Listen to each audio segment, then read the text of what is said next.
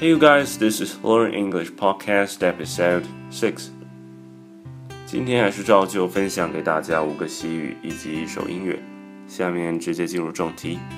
第一个是 mark down。If something is marked down, then it has a discounted price。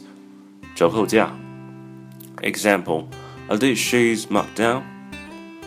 第二个呢是 nail down。When you nail down something, then you confirm it. 做决定，确认。Example: I would like to nail down the dates for the conference as soon as we can. 第三个是 keep on your toes. To keep on your toes means to stay alert and stay aware of everything that is going on around you. 积极的观察四周。Example: Keep on your toes. The red team are on their way now. 第四个是 own up. When you own up to something, then you confess and admit something. You take responsibility for it. 承认某事并为此担责。Example: I don't know who broke my glasses, but someone needs to own up now. 第五个是 slip of the tongue. A slip of the tongue is when you say something that you didn't mean to say.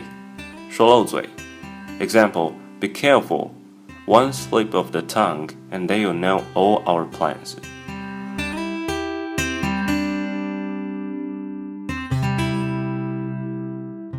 以上就是本周分享的五个习语。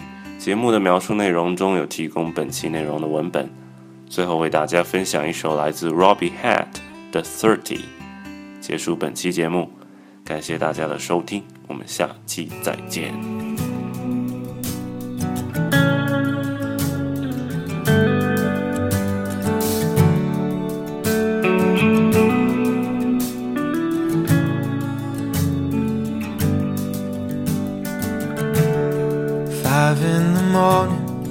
Haunting myself, haunting myself. Is it early or late now?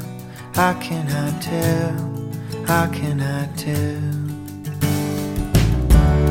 Well, I made a promise to follow my heart, follow my heart. But I'm second guessing, cause where would I start? where would I start? I'm 30 years old. I'm 30 years old.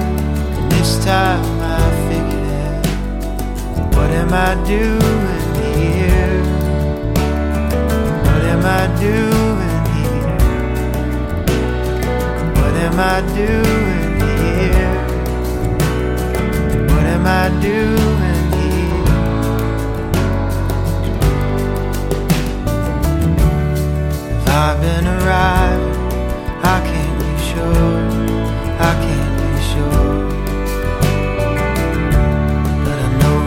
A reason I'm in this world.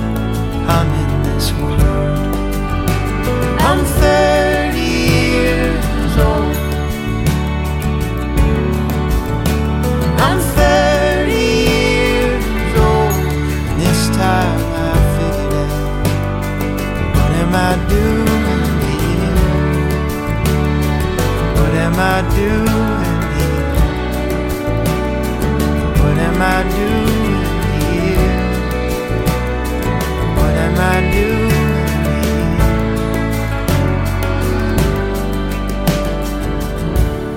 here? Five in the morning, haunting myself, haunting myself. Is it early or late now? How can I tell? How can